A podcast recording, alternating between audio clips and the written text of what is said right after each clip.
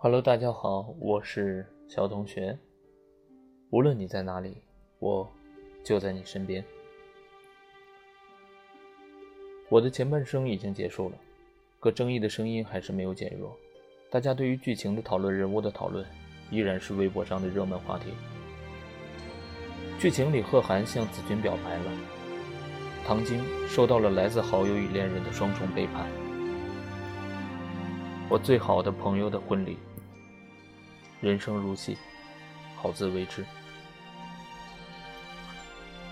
即使是面对背叛，唐晶的朋友圈依然流露着她一贯的涵养、优雅。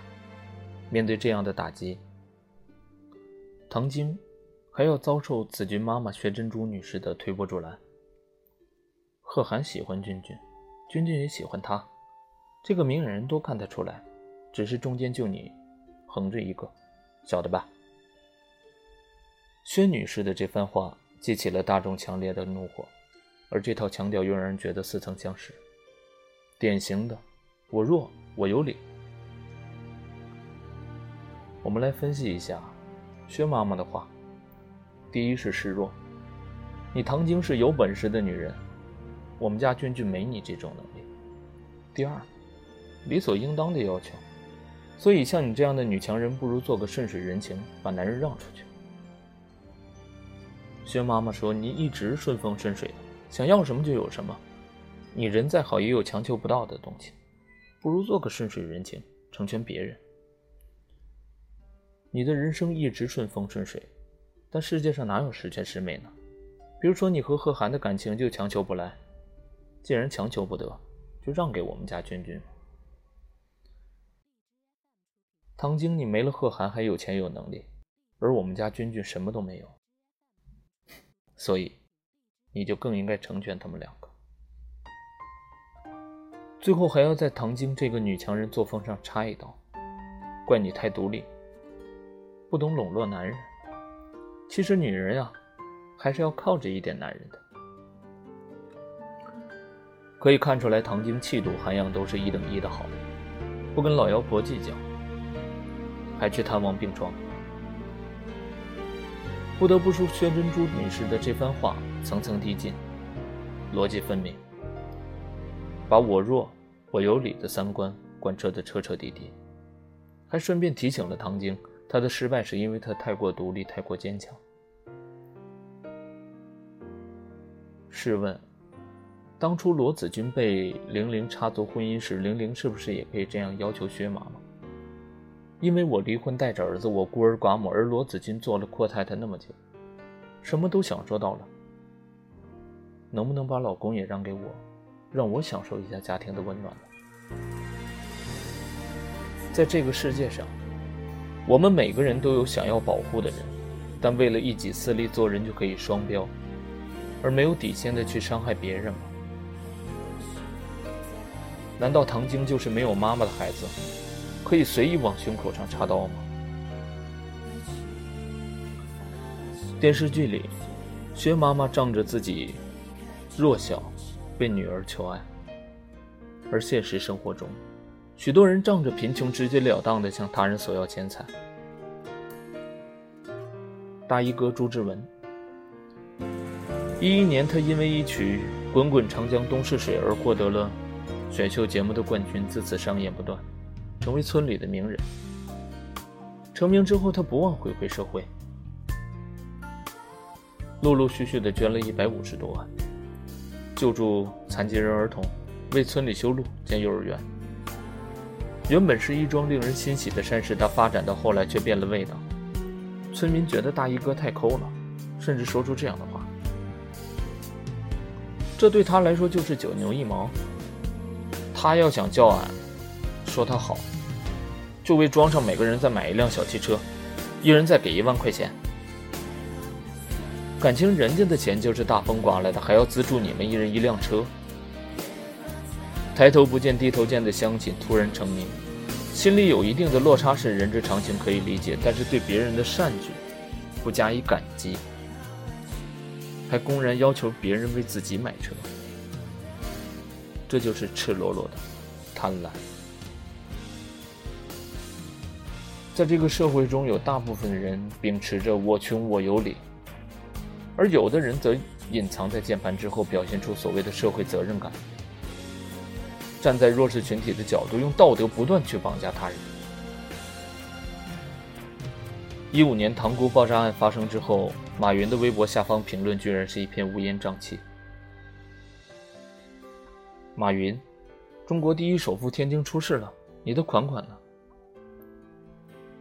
你要是再不捐款，我再也不淘宝了。捐钱，捐点钱给天津吧。真不知道你那么多钱是干嘛的？难道不能投资点国家有难的时候，你不需要伸出援手吗？类似“你有钱为什么不捐款”的评论比比皆是。当时这场逼捐引起了社会上巨大的争论，也是在那时，“我弱我有理”的逻辑第一次冒了头。键盘侠躲在键盘之后，自以为是正义的使者，为弱者发声，实际上，却是对自己无能与嫉妒的发泄。无论是倚仗弱小谋求爱，还是金钱，都还只是个人欲望的宣泄。而杭州保姆纵火案中袒露的，便是险恶的人性了。三个孩子和女主人。在这场大火中死亡。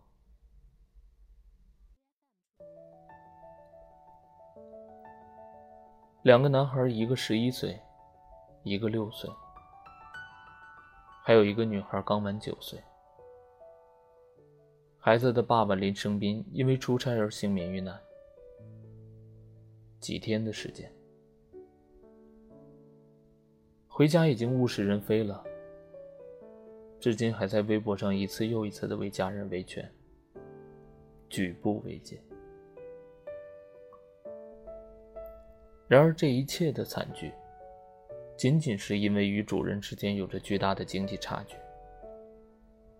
纵火的保姆便自觉地将自己归为弱势的一方，在接受了善良的主人多次帮助之后，他仍不满足，于是故意放火，引发了这场人间悲剧。烧毁了整个原本幸福美好的家庭。人心是多么可怕！在我弱、我有理的心态下，将自己的弱小当作武器，去攻击那些能够提供帮助的人，获得反馈，就变本加厉，人心不足蛇吞象，甚至做出了这样伤天害理的事情。更为恶劣的是，这样我弱我有理的心态，会引发糟糕的恶性循环。有能力伸出援手的人，因为担心被骂而踌躇犹豫；真正的弱者，则永远无法获得应有的帮助。因为我穷而你很有钱。所以你要出钱为我修路买车，因为你是商业巨头，所以遇到事故你不出面捐款就是伪善。因为你有本事有能力，失去了爱情你还可以依靠物质补回来，而我们的女儿失去了爱情就一无所有。我们这么惨，所以你必须让着我。这些我穷我有理，我弱我有理的呢？还真是一模一样。不知道从什么时候起，弱者在我们心里的形象变得复杂了起来。他们不再是最纯粹的，接受到帮助便满怀感激的接受者，而是摇身一变，成为了你帮助我，就理所应当的一群人。更加可怕的是，当你因种种原因未能及时伸出援手之时，这些接受恩惠的人。还要对你疯狂的指责、谩骂，用道德绑架的方式来宣泄自己的不快，摒弃了修养与道德。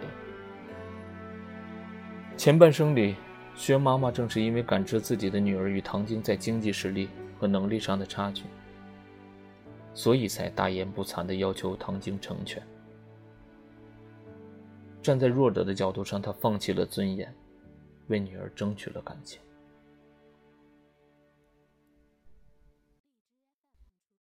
而唐晶对此的回应也是十分漂亮。阿姨，我的能力和我的钱不是从天上掉下来的，是我凭自己的能力这么多年吃苦耐劳打拼来的。我的强大是我忍受着血泪，咬牙坚持打拼得到的。你的弱小在我遭受的苦难面前一文不值。生活里这样的道德绑架不在少数。孩子还小，不懂事儿。你那么有涵养，撕坏你一本书怎么了？你那么有钱，我跟你借了一两百块钱，不还没什么吧？我年纪大了，插个队。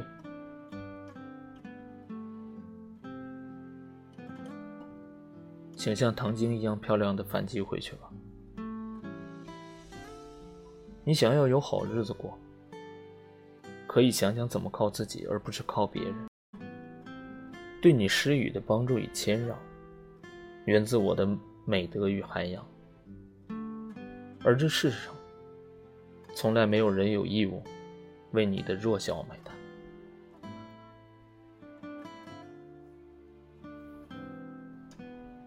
啊，真的很感叹，一直是这样的。刀的绑架。公交车上，老人不问青红皂白，就责怪女孩不给他让座。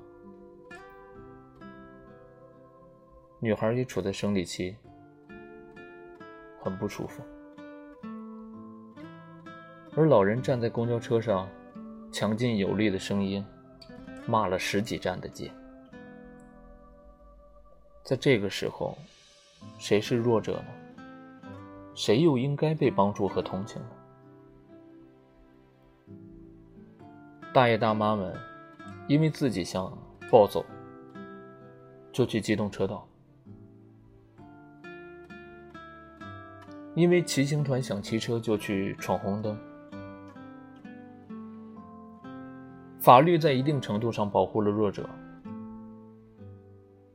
但有的时候也成为了他们耍不要脸的工具。有一句话说得好，我们每个人心里都有一个双标，在面对自己想保护的人的时候，怎么样都可以，我弱我有理，我强，你就不行；而对待他人，我管你算老几，总之我有理。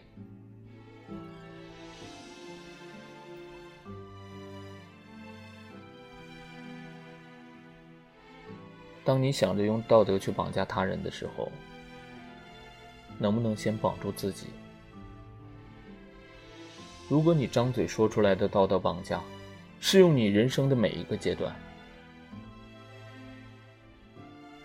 那么你大可以堂而皇之的去绑架他人。而如果连你自己都做不到，你凭什么去要求别人？